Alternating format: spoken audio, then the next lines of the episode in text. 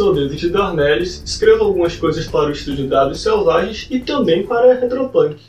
Esse é mais um episódio do Punk Verso e a gente vai falar um pouco sobre narrativa trágica e rastro de cultura.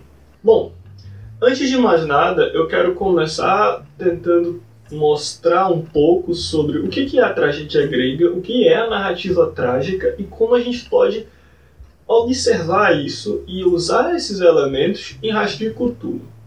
Isso não vai ser nenhuma análise técnica e apesar de fazer algum uso de conhecimento de literatura e teoria literária, a gente não vai se aprofundar tanto. A ideia é só tentar absorver e utilizar o que a gente pode ver de útil e de interessante para que as nossas mesas fiquem mais divertidas, mais dramáticas e mais emocionantes.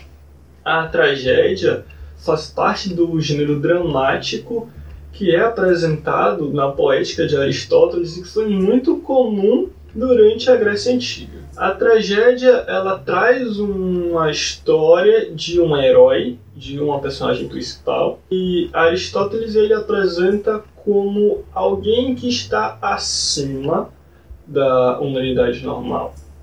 Ou seja, ele vai causar alguma certa admiração, ele tem um ar de nobreza, ele é um personagem nobre, não necessariamente de origem, mas ele tem algum elemento, alguma coisa que o caracteriza como alguém interessante, que vai chamar a nossa atenção. Já em Rastro de Cthulhu, a gente está lidando com uma ambientação pulp, então os heróis pulp também chamam a atenção, também são chamativos, causam uma certa admiração final, é bem legal ter um personagem que tem um senso de investigação, um raciocínio, que sabe se defender.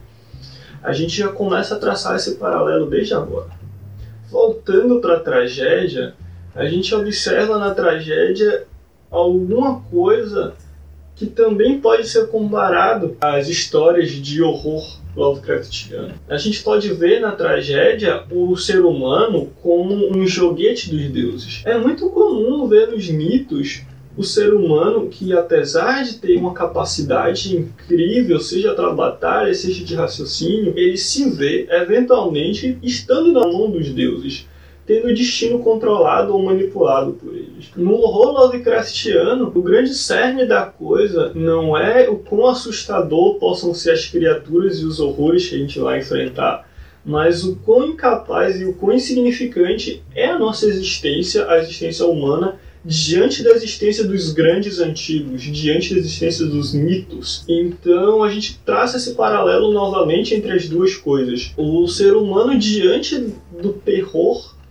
que é lidar com a verdade, e a verdade no caso do universo Lovecraftiano é que nós somos pequenos, que existem coisas maiores, mais poderosas e mais antigas do que nós, e elas podem acabar com a nossa realidade a qualquer momento esse horror de estar diante dessa verdade torna a gente totalmente inútil, totalmente incapaz de fazer qualquer coisa. É o que nos tira a sanidade, é o que nos deixa descontrolado. Ver essas personagens estando com um destino manipulado por seres maiores é o segundo paralelo que eu estou traçando. E a partir disso a gente pode tentar ver como é que a gente vai usar elementos da tragédia e da narrativa trágica nas mesas de jogo. As tragédias elas são fundamentadas em algumas etapas que são o mito da tragédia.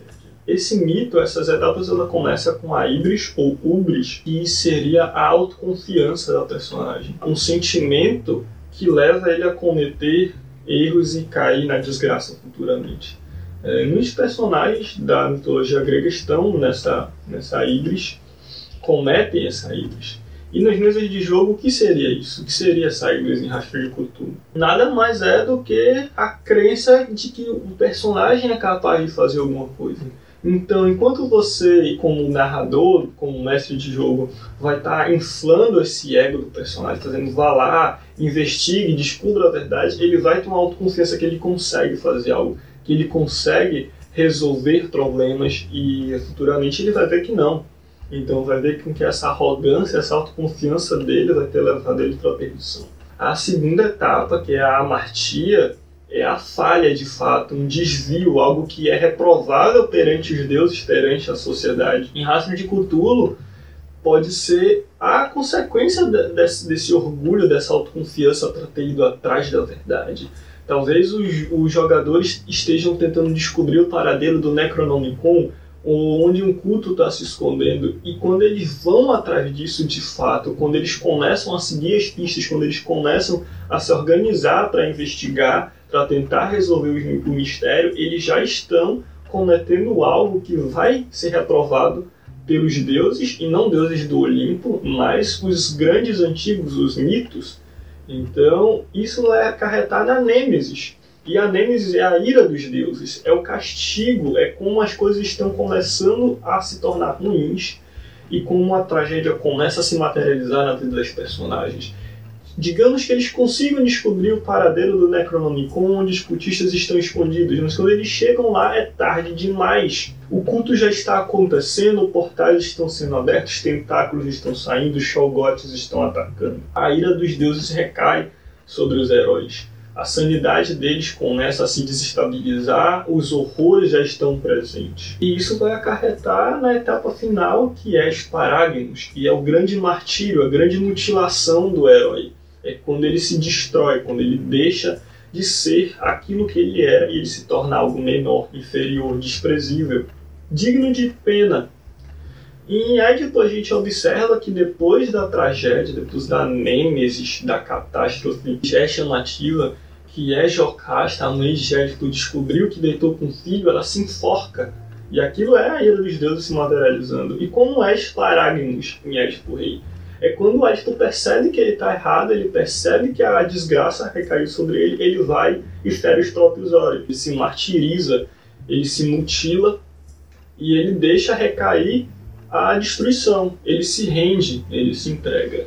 Então, o que é interessante a gente observar é que existe um senso de gradatividade e isso vai acontecendo durante o jogo. É, você pode construir isso em pequenas aventuras, você pode construir isso durante a campanha, mas é interessante você prestar atenção nas etapas e mostrar com que tudo o que acontece de ruim é responsabilidade dos personagens. Ainda que eles estejam com o destino nas mãos dos deuses, é responsabilidade deles, é culpa deles. Então o, grande drama aqui é você tentar mostrar com que a autoconfiança dele, que as escolhas que ele tomou resultam na ira dos deuses, resultam na catástrofe final.